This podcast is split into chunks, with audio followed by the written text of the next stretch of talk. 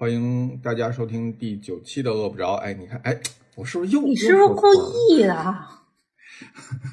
不是，因为你知道那个 logo 长得特别像，那不是你画的吗？真是对呀，对呀。但是因为我我我每次开始的时候都要回忆一下，我们大概录到第几期了，然后就会把那个喜马拉雅打开，然后它那个 logo 特别大，名字特别小，缩在它左下角，然后我一看那个。Logo 就想好饿呀，然后就顺不，我觉得这个主要主要问题还是因为你可能太饿了。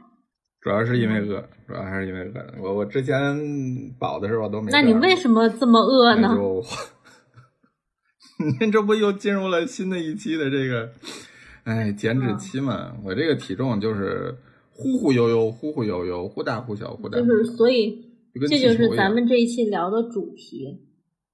是的，就是我们终于迈向养生堂这种健身啊，对对对，养生堂啊，什么减肥呀，哎，终于不可避免，不可避免，马上就要研究脱发的事情了。我觉得我发量还行，那你就找别的家里。我我也还行，可以跟酒一起来聊。哎，你在骂谁？嗯，那没有。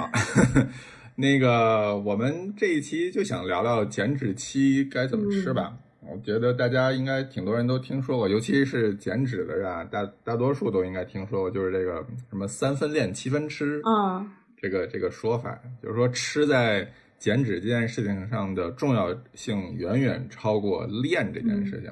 我给我同事做减肥计划的时候也是这么。不是，问题是你有什么立场给人做减肥计划？啊，减肥对于我来讲从来不是问题啊！我减六十斤、减三十斤就就很容易就能减得到了。就是你知道，就我从来没有，这你知道我是从来没有因为减肥这件事情而而纠结过，就是说啊减不下来这件事情我从来没有，我只是痛苦在于减肥的过程我很痛苦，就是我又要减肥了，然后就很不那那等一下减完了我就那我觉得你痛苦的点应该是就是减完了之后反弹的这个过程。反弹我其实挺想做的，就是因为不控制，所以就敞开了吃，没有任何的忌口，特别开心的过了半年，然后偶然一上秤，发现我，哎，我觉得这可能是一个问题，你不是每天上秤的是吗？我不是每天啊，我每天上秤，大概反正起码有两次，就睡前一次，早起一次。啊。不是你，你现在仍然保持着每天上。我仍然保持，而且我不用那种体脂秤，因为我对体脂的这个数字毫不在意。对，因为我知道它不准，所以我不 care。然后，但是我就用那种最基础的机械的秤，我每天会称一下，就我知道今天到底。就我我也知道生理期生理期之前可能体重会重一点，就是这些都一切尽在掌握，就这种感觉，所以。我我真的不大行，所以我就真的不大行，不会有那种反弹上秤这件事情来，我早我是对我良心的 我早上还脱光了上，你知道吗？就是哎，怎么脱光上这个词儿单独拎出来很奇怪。就是我早上早上称的那一次，我就会呃穿的尽可能少，因为反正北方也有暖气嘛，就不冷，我就量一个净体重。就是这是我控制自己的一个很。很重要的方法就是，比如说我有时候出门吃的很多，吃几天，吃一周回来，我可能上秤看一下，嗯，大概重两到三斤，然后我马上就会控制回来。不行，而且你知道，就是就是那种吃一周，它不会马上转化为脂肪的，很多时候它是水肿嘛。但是你那一下控制，它就很容易就回来。我就是很缺乏你这种。非常自律的每一天，就我没办法看到自己就是体重慢慢升回来的那种对自己内心的折磨，就觉得你这个人废掉了，知道吗？你就是一个 lo loser。但是你，然后我就只能假装看不见，然后直到半年之后发现忍不了了，是吗？就对，说必须要开始新一轮了。好吧，那你那你，因为你知道。就是疫情刚稍微控制的差不多，然后复工的时候，大概三月份的时候，那个时候我大概八十二公斤嘛，特别瘦。然后团团跟他家里人就说说那个说我现在瘦了好多。然后然后国庆的时候我们不就又回宁波去他家了嘛？然后他爸一见面，这哪叫瘦啊？瘦啊，明明就没有瘦嘛。嗯，但是就是你如果说保持在那个呃那个公斤数，然后每天上秤看一下，不是挺享受的吗？关键是我就没有办法保持在那个公斤数。好吧。就你我一个星期可能出去吃饭三四次，嗯，我真的没有信心能保证 那个公斤数。然后我又没办法像你每周六练，对吧？我每周现在就三到四练，已经已经很三四练其实不少了。哦，对，但我基本上不做有氧，我也不做有氧，我就那个四练就是有氧，就有的时候有，有的时候没有。而且就是现在大家知道，姓果的老板娘搬到 搬到以前老师的。那个楼下而且是良心的考验。自从他来了之后，我吃了我减脂期的第一顿米饭和第一顿甜食。你你这一轮减减脂期开始多久了？呃，这是第二周啊，不对，对，第二周已经结束了吧？啊，不对，第三周了已经。然后我发现我只减了一斤，到目前一般有多长就是 一般三个月吧。这么久。对啊，因为我就体重就长得特别大嘛，我我这三个月我要减掉大概三十斤，二到三十斤，嗯，二十斤吧，二十斤没有三十斤那么夸张，二十斤，二十斤，那也挺多的。那那你三周才减一斤，就比以前慢很多，是吗？就慢了好多，就是一个是因为长期不做有氧了，所以心肺就跟一开始的时候就不一样了。然后因为之前没有忌口嘛，所以要重新开始做。呃，饮食方面的调整，然后大概上周我就因为饮食的调整以及运动过量，然后造成了严重的心悸，嗯，就可能也伴随着那个季季节交换呀，就都凑一块儿了，然后又加上我感冒，就反正几件事情凑一块儿我就心悸，就心脏跳着跳着就忽然顿一下，就跳跳忽然顿一下，就是坚持了大概一周的时间。所以我这一周基本上什么都没。那这么严重，所以我看了一眼，吃点啥吧？我哪好意思再吃点啥呀？所以我本来头两周呢已经减了大概三斤了，然后因为这周就没运动嘛，所以又长回来两斤。啊，真是哎，跟你讲，越上岁数减脂这件事情就越痛苦，就主要痛苦点在于。你要重新开始调节你的饮食。不，我觉得主要痛苦的点在于，就是你基础消耗其实就变小了。因为基础就是年轻的时候，就咱们什么体育课啊，或者下下课出去玩啊，那种运动量其实是很大的。而且年轻的时候本身新陈代谢就特别快，所以它不存在说，嗯，很难减下来的问题。当然，可能有些它天，对对对，它天生的就是。嗯，偏胖一点，但那是另外一个问题啊。就是说，同一个人，同一个身体，他真的年轻的时候就特别好减。我以前就是，你知道，我前两天，我前两天帮帮一个年轻人设计那个减肥计划，他是九六年的，就比我正好小十二岁。哎，我是不是暴露自己？没事，大大家都知道。他九六年。然后我同时还在帮我同事做一个减肥计划，他是八一年，就这两个人的进度你就看出来明显的区别。就是八一年的那个同事，你要想让他那个体重减掉一斤，得用一到两周的时间。嗯，然后特别的粘稠，就是那个那个数，就一会儿上升零点二，一会儿下降零点三，一会儿涨一点，一会儿下点，就是那个重量怎么都不动。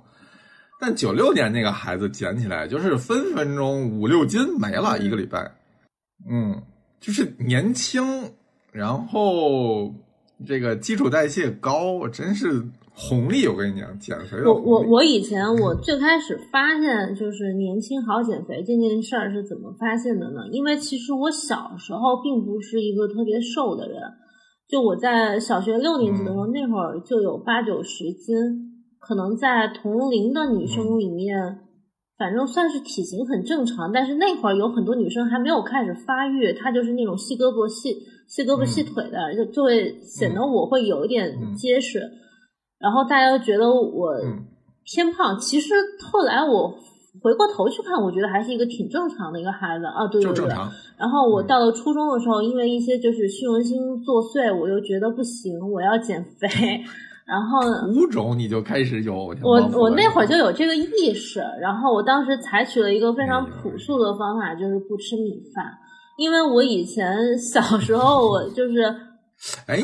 那你这个很进步啊，思想。以前我小的时候减肥都是不吃肉。就我我我本来我们家做肉不是特别多，就是小炒类的蔬菜偏多，就我没有管说那个肉不肉的，因为我就非常我也没有看任何科学依据，我就是直觉就一，因为我我本来也对米饭兴趣不是特别大，然后我就直觉我就不吃米饭，然后就瘦的特别快。那那那一阵儿，就初中那阵儿，就是瘦的低血糖，就在家里就毫不预兆的就晕倒了，嗯，然后后来因为我其实吃米饭一直不算是吃的特别凶残的那种，就正常吃一点，嗯，我一直到现在好像就是也不是特别胖，但如果现在说让我以不吃米饭、不吃主食的方法来减肥，我反而就不行了。一来是就是即使不吃主食，对我来说。这个就是它对体重没什么影响，它对体脂有点影响，但是我整个人就特别受不了，我就觉得我没精神，我头晕，我没有办法思考，我没有办法思考，我没有办法举铁，就等等，就是已经完全不行。我现在反而是会需要这种。碳水就感觉人生非常奇妙，但是那个时候真的瘦的很快。就同样的事情，我在大一大二的时候也也经历过一段。就我现在的体重大概是，嗯，一百零一斤也不一百零二斤，就在这个上下浮动。嗯，然后我大一有一阵儿到了，可能到了一百一吧，就是。因为大学里面，你刚去大学，其实到处都是吃的，又没有人管你，你伙食费自己管，嗯，就瞎吃，就吃的比较胖。然后回家，我因为我本来就脸就比较圆，然后家里人就觉得说你怎么好像圆了特别多。其实现在看体型也是正常的。然后回去我就不吃饭，我就吃西瓜，每天吃西瓜，就瘦了十几斤，瘦到九十九十四也不多少斤，就非常可怕。就是那是很很朴素的一种年轻时候的减肥方法。咱俩差不多，咱俩差不多。我第一次认真开始减肥的时候，也是大概呃十六十七的时候。那个时候就很单纯，觉得既然要减肉嘛，你就不要吃肉了啊。然后就每每周保持只吃一天肉，那是。然后剩下那六天就是只吃菜。和大量的饭，那瘦了吗？然后瘦了，瘦了，因为那个时候我还坚持每天晚上去跑步。嗯，所以就是跟你讲，年轻的时候你稍微调整一点生活习惯，就分分钟你就瘦下来。我后来对，然后再后来就是我，我出国在在丹麦，丹麦就是胡吃海塞，就是哦，回国之后我妈说你就跟一个北欧的胖子一样，就。成天也不出门，然后就闷的特别白，然后又高，然后又胖，然后说哇，来了一个外国人啊，然后，然后后来就就胖的很离谱嘛，嗯，然后就失恋了嘛，然后就开始减肥。那个时候减肥也特别容易，就是少吃，就是把所有的食物的这个量减一半，然后每天狂走，咔咔咔，每天走个四五公里，哎这。这基本上保持着一一个月十到二十斤的速度，半年减了六十。一个月十到二十斤，啊！但是我我的感觉就是说，其实一直到现在，我都有一个感觉，就是你要突破你生活习惯的某一个部分，因为现在之所以很难减，就是你的整个生活模式已经形成一个很固定的一个两点一线或者三点一线的循环。它现在的基础代谢就是建立在你的这个生活模式上的，就比如说你上班，你坐在那儿。我后来有一阵儿发现，就比如说我上两周又瘦了一两斤，就是不是因为这两周就是一直做家业嘛，我就一直站着，然后一直在操作，就这个站跟我坐在书桌上，它就已经是截然不同的两种消耗，就消耗特别大。我看着马上就觉得自己瘦了一圈儿。而且我本来就 是现在属于腰腹比较薄，然后一瘦就感觉很明显。而且还有类似的一次，就是我刚刚搬家搬过来的时候，每天早上收拾收拾半天屋子，然后那个礼拜也是马上就刷一下就瘦下去了。就是你打破那一点点那个细节，我觉得特别有用。但是你说现在人去健身房不也是为了这个吗？因为你平时没有这种就是打破的机会。嗯，是。所以我其实觉得这种也许它是比饮食更好制造的一个热量口吧。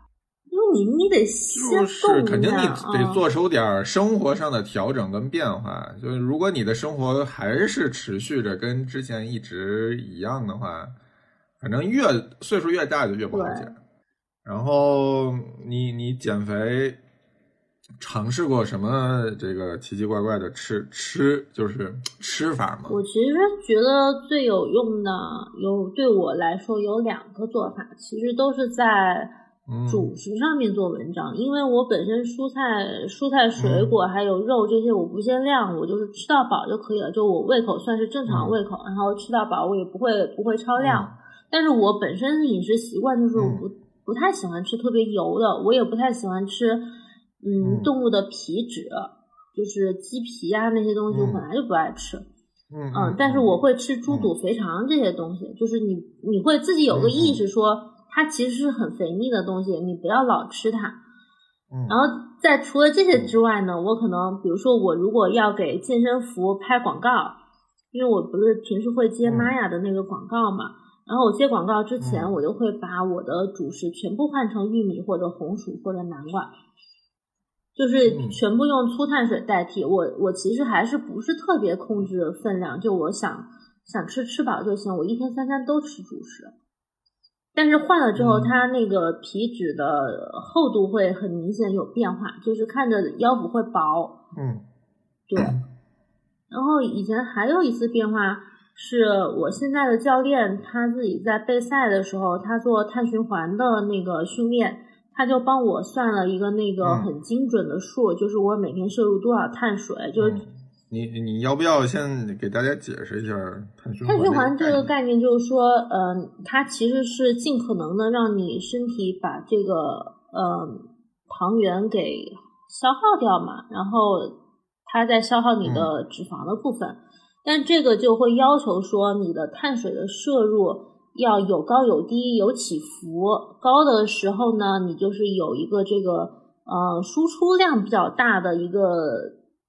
运动量去配合它，比如说你练腿臀那一天你可以高碳，那你练胸练背这个时候你就稍微低碳，然后利用这种就是尽量把嗯身体多余的这个糖原消耗掉的方法啊，能够让自己瘦的特别快。其实这个这个瘦它还是能够保持一些肌肉的质量，就主要是让体脂体脂降低。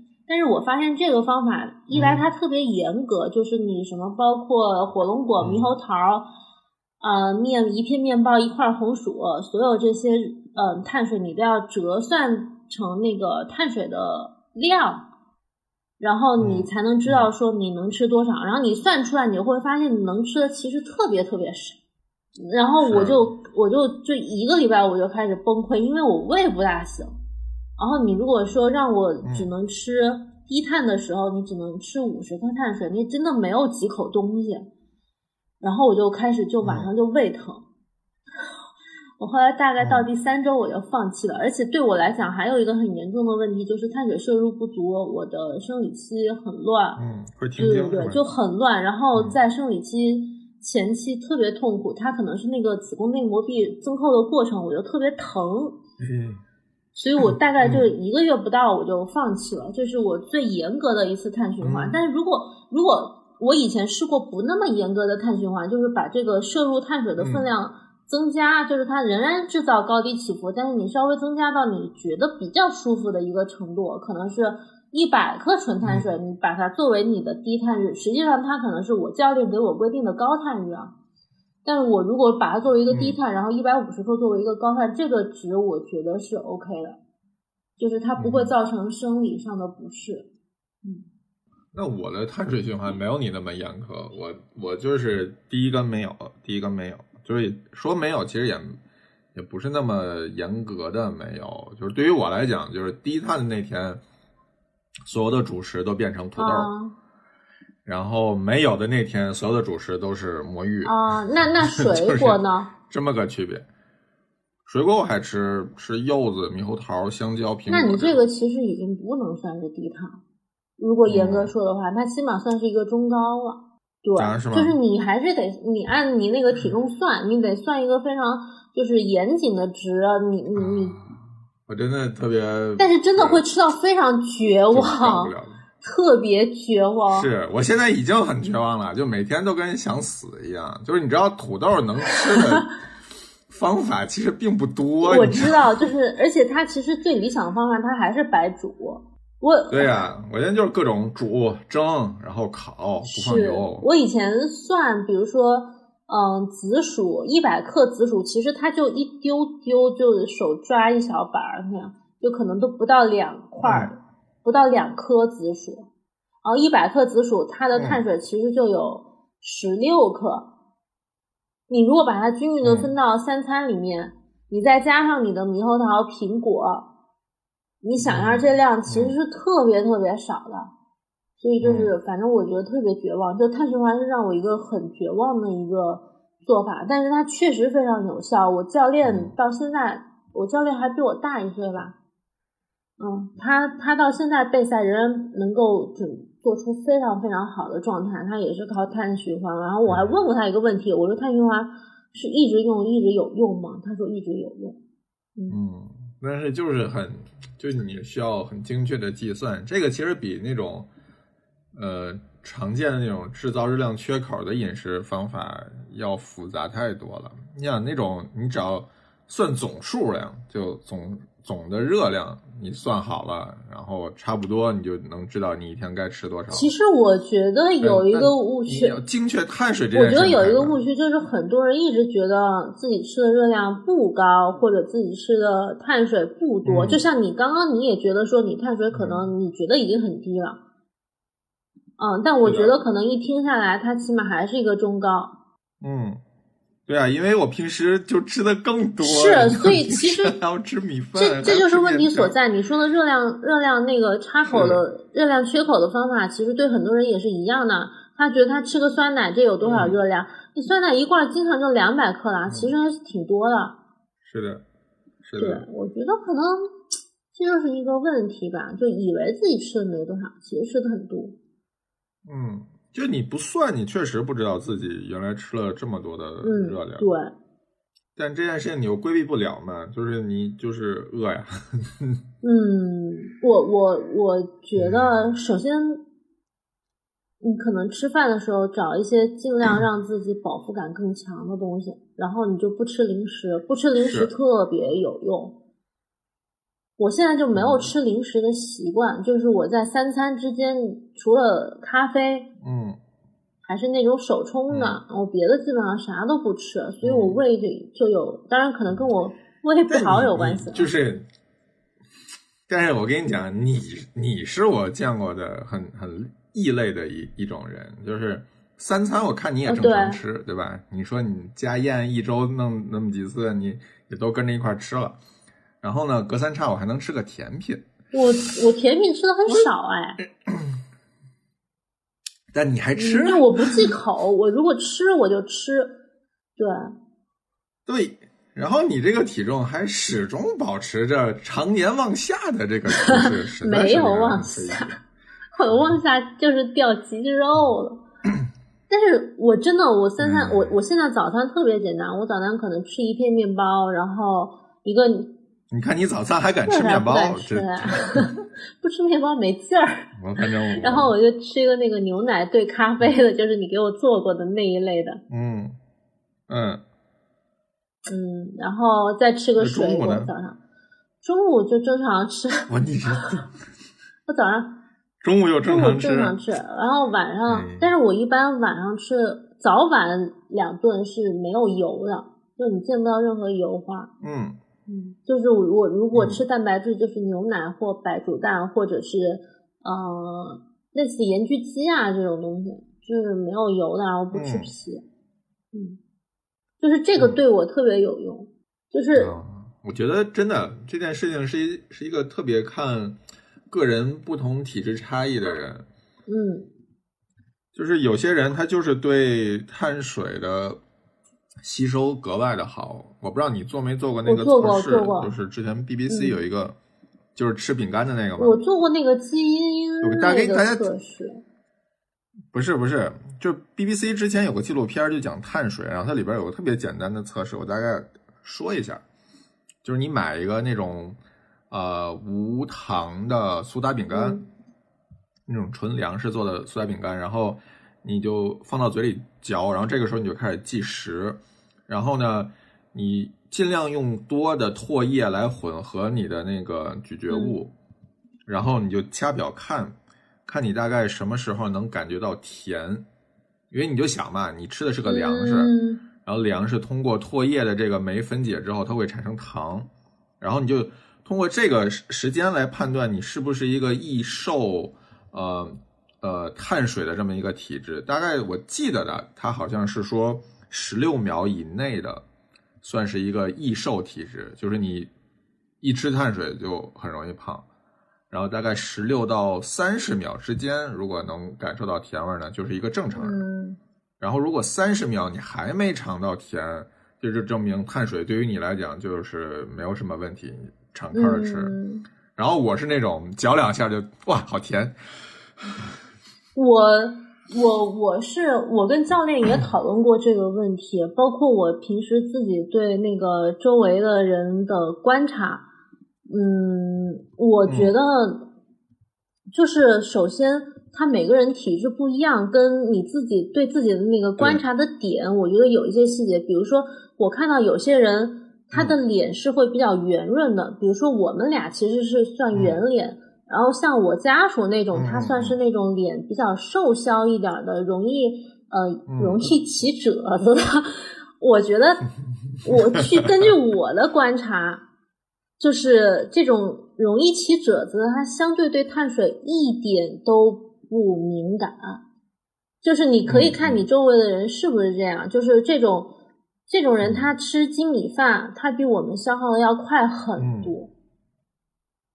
就是你那种脸圆的，他好像真的就是 我我教练和我健身房其他的教练也有类似的情况，就是脸特别瘦削的，他们就平时就很需要碳水。然后像我的教练，他就是嗯也是小圆脸，他就是不大能吃碳水一吃就容易起来，就容易 抛起来的那种。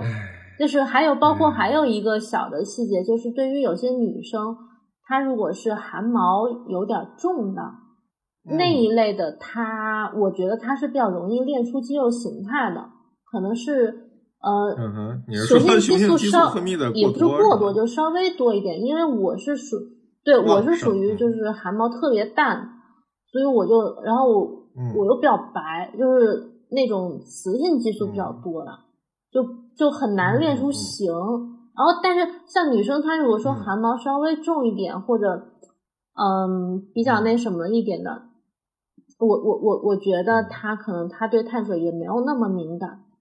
就你可以嗯观察一下这个细节，这是我自己的一个感觉，我觉得是的啊。嗯就反正就是你，反正这几年你你得知道你自己的那个天赋啊，或者说你的那个点在哪儿。对，就是 哪里胖就见哪里。就是有些人就是对油脂特别的敏感，吃油大的东西容易胖。那有些人就是吃碳水对，就是就确实得、你自己自己得慢慢调整这件事情。减肥真的是，尤其上岁数之后，你大概会需要有一个月的时间来调整，找到你适合吃什么东西来是就是我包括我们健身房有好几个教练同时在备赛嘛，然后你就会发现他们在讨论他们的饮食的时候，每个人的差异不一样有些人他到现在为止还没有搞清楚自己对什么东西反应比较大，就是他可能一直不是那种特别系统的在关心这件事情，他也没有在备赛，因为备赛你会需要在一个很短的时间内把自己的身体调到一个很极致的状态，这是你需要对自己身体非常非常了解的一个一个基础上才能达到的。你可能一次备赛你是做不到这种极致的，你是反复好几次才知道的。嗯所以我那个教练就是他是属于备赛经验比较丰富，他就知道说，他甚至知道他如果要补充碳水，他哪一种碳水对他最有用。然后他也他就很忌讳碳水跟脂肪一块儿吃，就是那种油油很对这个油很重的那种什么糯米饭啊，这就是对就是我说我要吃个粽子，对他就就所有的甜品其实都是这个问题，就油脂混合物这他就特别反对叫什么呃糖油糖混合糖油混合物，他就特别反对我吃肉肉粽子。他说你吃个糖糖的粽子可能都比肉粽子强。我说谁要吃糖粽子？对，反正就是吃个我就很反对，我说我一定要吃肉的。他说你你非要一起吃，然后他就他就他就觉得这是他的一个底线。但是其他有些教练就根本不嗯 care 这个，就是他们那种要要嗯、在正式比赛的前一天或者当天，他就会他就要吃大汉堡，嗯嗯他要那一下用这种方法让自己那个肌肉一下膨 起来，就让你整个对冲冲冲起来，冲起来，碳一下。对对对对。然后我教练对冲碳就是他要吃那种小面包冲碳，这是素质。但是你换句话说，就是因为他对他自己的身体非常非常了解。嗯，对，我觉得就是你得知道自己吃几碗干饭，对 很多人不是知道。我觉得还挺有意思的。我以前还有一个健身教练，好几嗯年前碰到的，他就是一定要每天都要吃白米饭。他说不吃白米饭他就没劲儿。嗯，是是是是是，因为我我做减脂的时候，我教练也提醒过我，就是说一旦要减脂了，我们的运动模式就要改变，就没有办法再往强度上练了，就是我们所有的锻炼的模式都以 维持不掉肌肉嗯为主，因为只要你开始减脂，你就没有劲儿，怎么着都不可能对，但是我觉得他可能低估你了。他，我觉得你那个吃的还是有劲儿的，真的。你再跟他聊聊这个问题，你为什么现在是有是有那个平台期？就是你其实摄入的还是不够低。是，但是我真的不能再低啊了，再低我可能就死家 里。对对对，就是悠着点儿了。我现在我真的我反应特别明显，就我以前以为我头晕是因为工作压力大，啊，后来发现不是，就是因为碳水摄入少。我我这次就是一开始断碳的头一个星期，我就马上就生理有了反应，就是头晕，然后心慌，然后就是不想上班。虽然我平时也不想上班但是这个时候就意愿就更强了。烦躁。嗯，对，就脾气特别大，就是动不动就跟同事吵啊，你是这种人啊。嗯我我特别理解，就是反正我现在也轻易不断碳，而且我一般都让碳水摄入比较充足的情况，因为真的特别影响心情，然后直接受害者就会是我老公。然后，然后我的教练就说：“既然你这样，要不要考虑力量举？哦，你千万别听 他的，可以不做。千万别听他的，那个练完特别粗壮，就很难看的。对，他说你你看这样的话呢，你也不需要做有氧，然后呢不用忌口，想吃什么吃什么，什么热量高吃什么。，然后呢，所有的运动模式都是大重量举一下，然后歇半分钟，举一下，特别无聊。然后力量举就那三项，对，然后你练一年之后就可以去拉大车了，就跟那个电视里边那种什么力量比赛，什么推十吨子、拉大卡车，就是那种嗯，甩什么大钢链条，就说哎，你要不要考虑力量举呀、唉，唉，好痛苦，就没有办法，就是想减脂，要么就。吃的少，要么就吃的精。然后好在他跟我说，说肉可以随便吃，他可能不知道你吃的什么你就这么着肉吧，他要知道他可能也不会这么说的。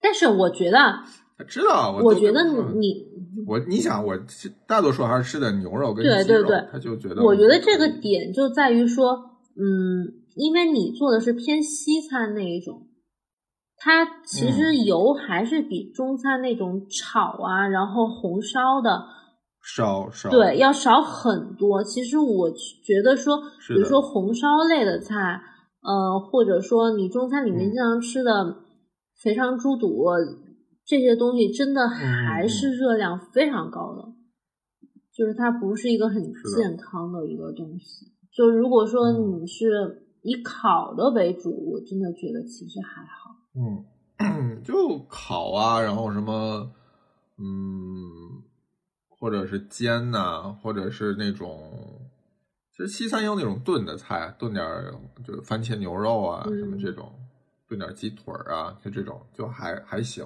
我以前做过，有一阵儿一直吃那个牛腱子当减肥、当减脂餐的肉，然后我会把它炖一下之后放一晚上，在冰箱里面放一晚上，然后把上面的油全部嗯撇掉。对，嗯，对对对对对就挺好吃的。因为牛腱子它其实不是很肥，它都靠那个筋膜来改善口感。嗯，对对对，而且蛋白质含量很高。但是千万千万，就是如果有听众想试的话，千万别在外边买，一定要自己做。外边买有个问题就是盐对，别买那个酱的。那个钠含量，对，那个钠含量非常高。我后来我觉得就是整体，如果你口味调淡一点，嗯、你会感受到自己身体一种排水的循环的顺畅度的话，会整个人会轻盈很多。就我如果有时候现在在外面吃饭，如果吃咸了一口，嗯，或者是有些店味精特别多的，就是我本身不是排斥味精，但是嗯它味精特别多，我就我就整个人会很肿。齁的慌。我就我就我就是嗯去洗手间就很难受，就是我身体已经到这个程度，就我觉得我是喝很多水嗯我都很难去洗手间，然后这个时候我就特别难受，我就觉得 我整个体液不平衡，就是一下就会重三四斤的那种，都很夸张。嗯，嗯。但喝酒可以改善这个是你想，不要给自己的新爱好喝一定要喝高你也知道度酒精的危害是什一定要喝？高度酒，因为高度酒你不会摄入特别多，什么酒都一样，好吧？还能够排水。什么都一样，你单日内摄入酒精含量达到超过一定数量就是一样的。不是，我跟你说，真的有区别。就是我以前喝那个小甜酒，那真的一喝就胖，就一喝嗯人就肿。然后对，因为是对甜酒啊，甜酒当我然。改改喝 whisky 之后，我觉得这个情况马上得到了好转，就是就是就去洗手间去的特别勤，然后就嗯非常好，那精神也很好。嗯，你嗯，一定要找到适合喝点啤酒自己其实也的不行，啤酒就特别胀肚子。嗯，嗯，这样这样你还能少吃点儿啊。嗯，是不是？一举多得。我我觉得大家很多人其实对对酒精都有个误会，觉得喝酒是一件容易长胖的事情。但是我之前问过果壳的人，说酒精对于就是尤其酒精的热量其实挺高的。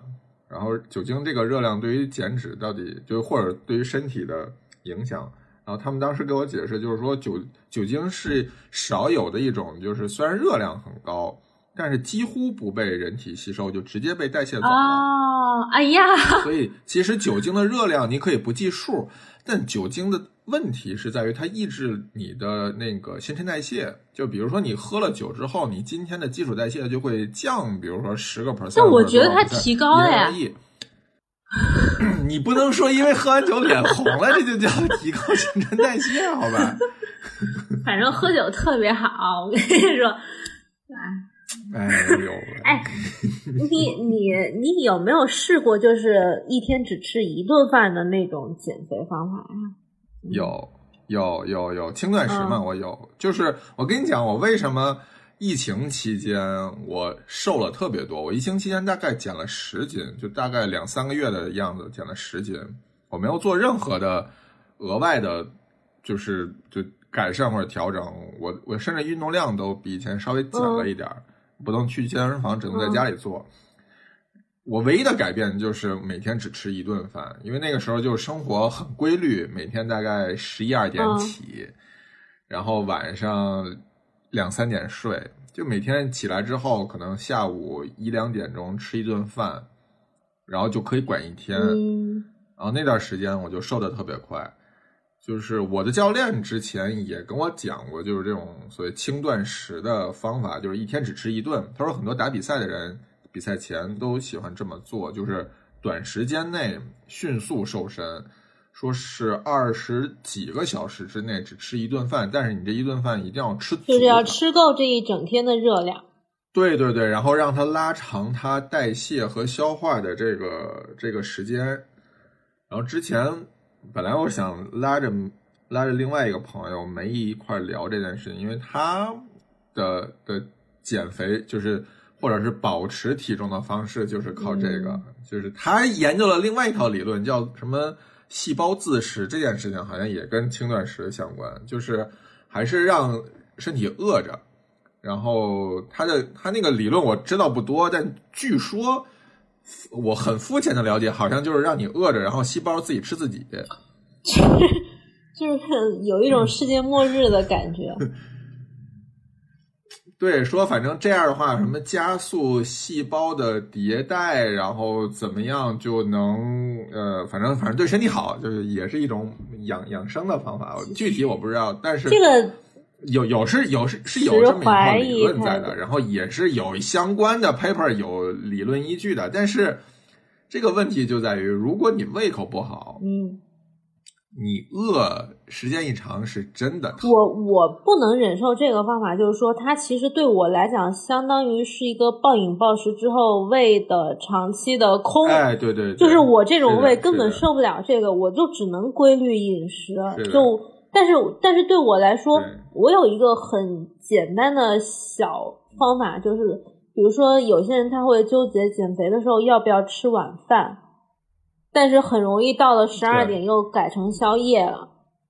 我的建议是说，你在六点钟这个比较早的一个时间段，六点钟把晚饭该有的热量、该有的这个碳水、蛋白质，嗯，什么各种营养的搭配，把这顿饭吃好它。然后你就一直到第二天早上的九十点钟再吃个早饭或者简单垫吧一点儿，就是这个时间它其实有十十五个小时，呃，不是十九个小时，嗯，是有十九吗？六点没那么没有那么多，没有那么十六个吧，十五十对，反正它也是几乎就是大半天了。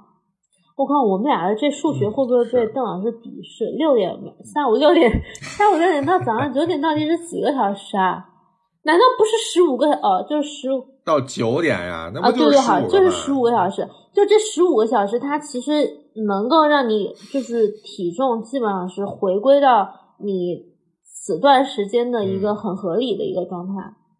我觉得我个人会把它理解为一个轻轻断食，就是你会你两餐之间让胃有充足的时间把上一顿的消耗完，并且在睡眠的时候还能够多消耗一点东西。当然，一般健身教练是比较反对这种，他认为你会掉肌肉嘛，因为你中间间隔时间太长。对。但是我从来没有 care 过他们，就是我一般真的是饿了的时候，我可能睡前我还会垫吧点儿，但是因为。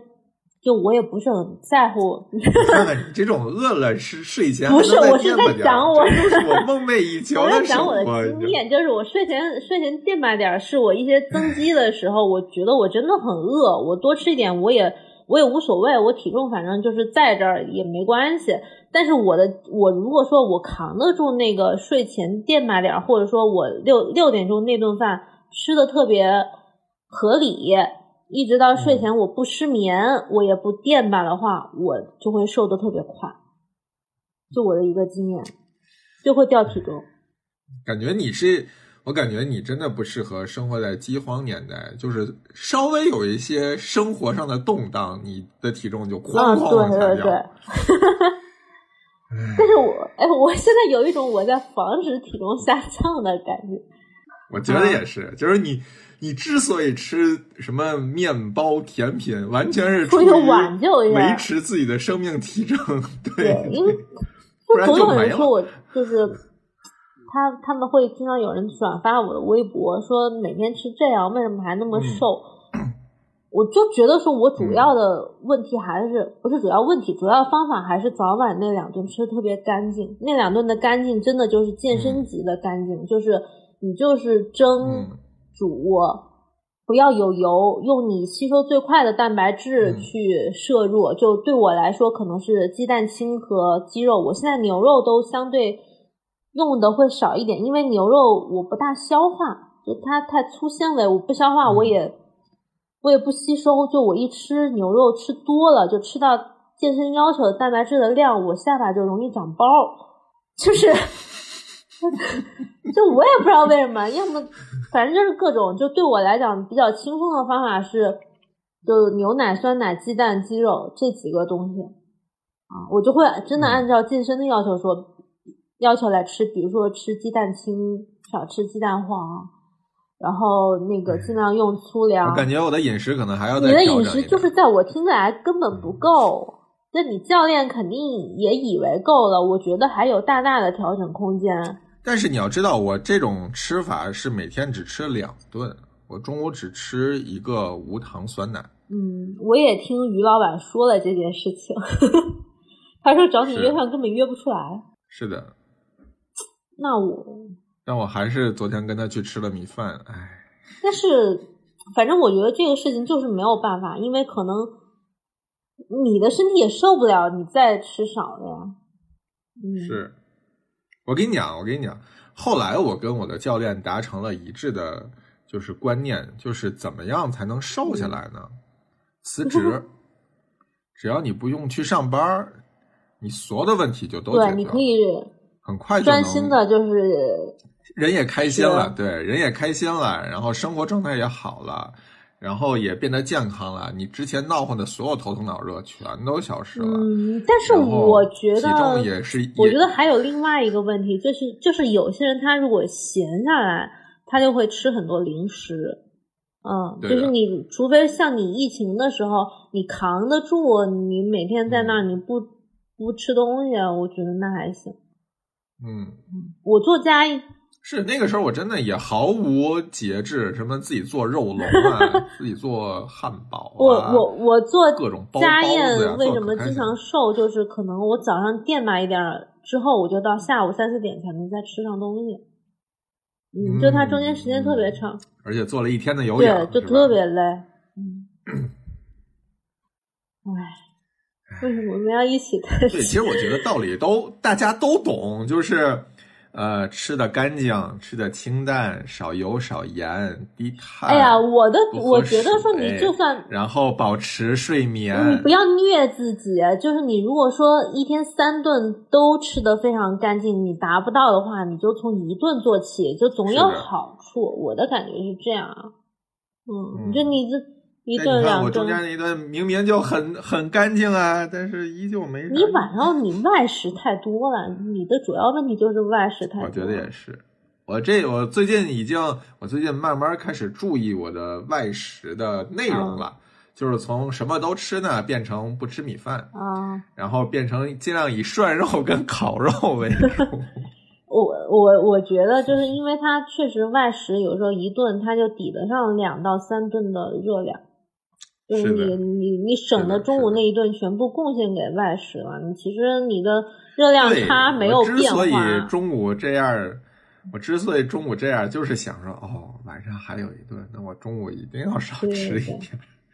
对，我觉得我不不会，我我还是愿意就是每一顿吃的比较舒服的。但总之，真的。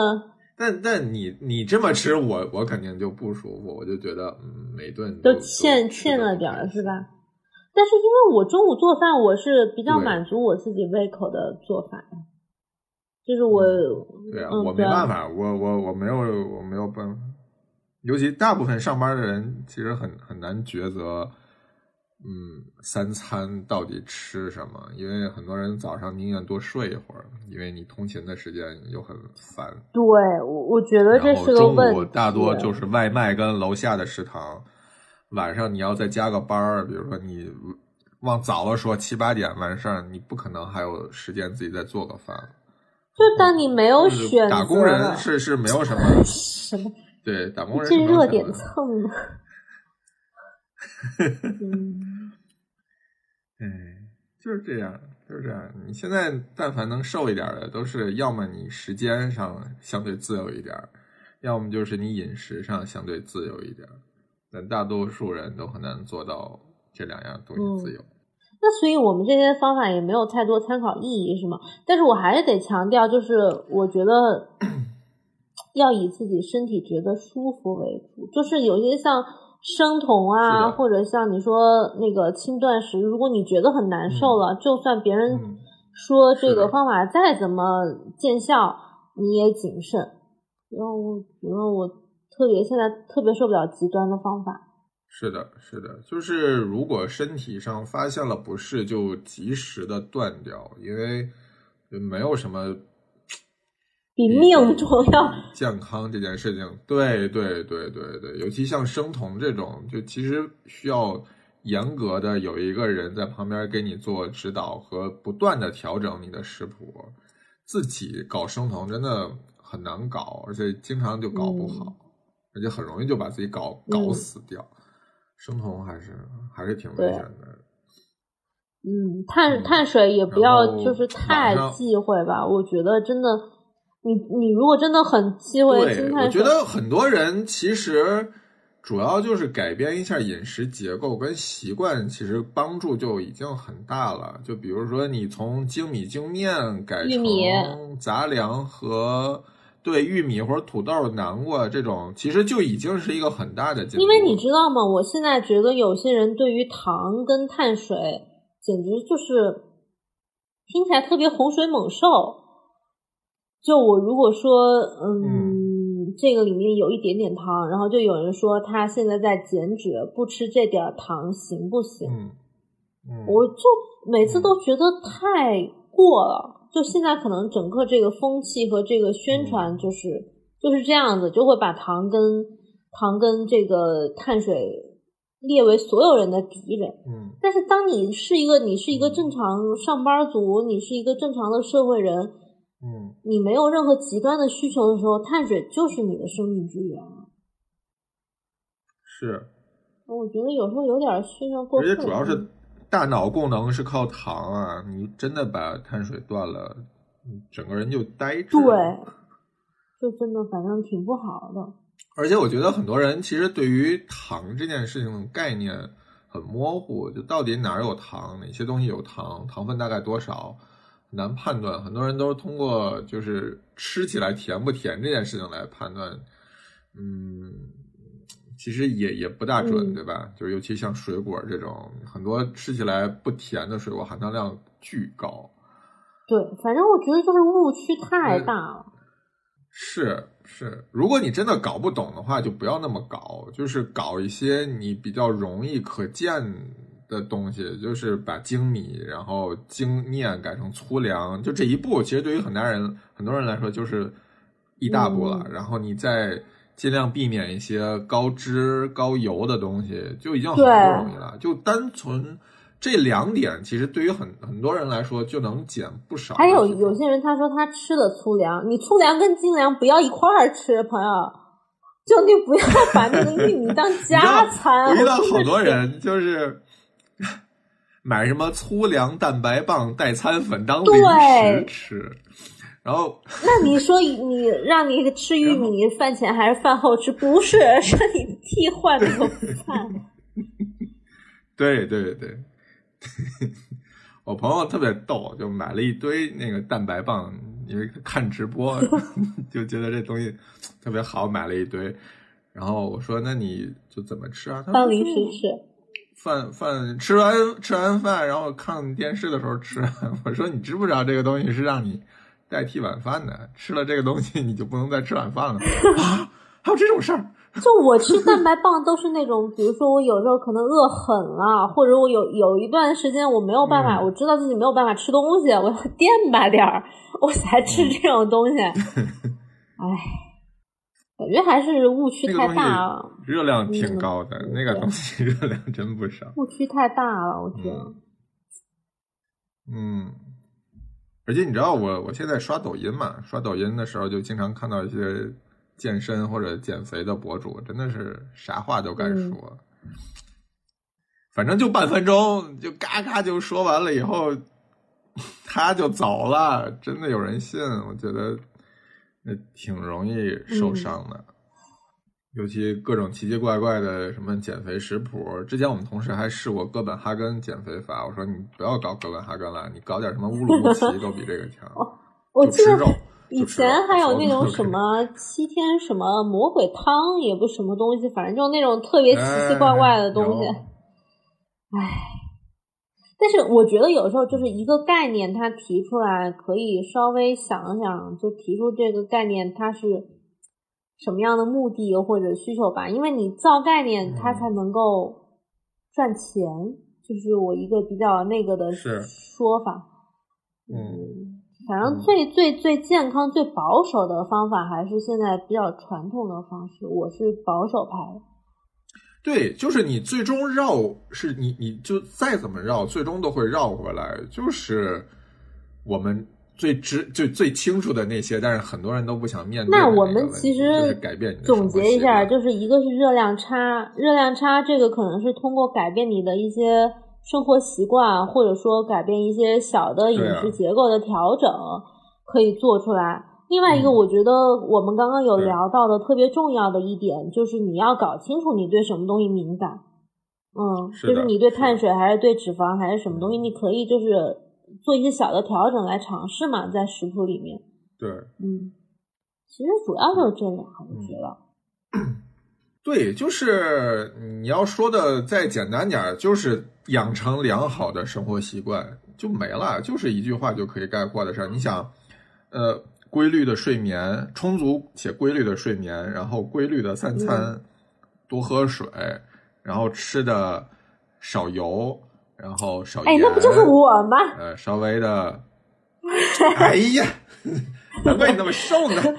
我现在就是这样，我如果我如果晚上睡不好，我就会，我就整个人就状态就特别差，就就是体重或者那个水肿的情况就很不好。嗯。嗯，然后还有一件事情，我觉得也很有必要跟大家说，就是胖一点就胖一点，没有什么大不了的。嗯，真的，就是减肥这件事情不是一件必须的事情，尤其在不影响健康的情况下。我认识好多朋友特别胖，就是个小胖子，然后一去体检，任何问题都没有。那我觉得就挺好的，就是什么脂肪肝、什么三高全都没有，特别健康。又胖又健康，那你就不要减，你就好好的就就就挺好的。对，就是保持心情好，我觉得真的是长寿秘诀。对，就是学学会喜欢自己，就比什么都好。就是我们说要减肥减脂，然后身边很多人要减肥减脂，大多数的情况都是因为，比如说体检出了问题，什么脂肪肝了呀。什么血脂高了呀？说哎呀不行，我最近需要调整一下。然后这个时候我们才会蹦出来说哦，你可能需要这样减。一般我们都不劝别人减肥。嗯，不劝人减肥，我觉得可能是不劝人结婚生孩子之后的另外一个新趋势。嗯，对我一般说，就是我健身的好处，我其实都是从。我自己，比如说我那个腰不大行，或者我的这个健身给我带来一些体态和我心情上的改变，我一般是这样说。但是我觉得跟减肥其实关系不是那么大。我到现在我都不知道我体脂多少。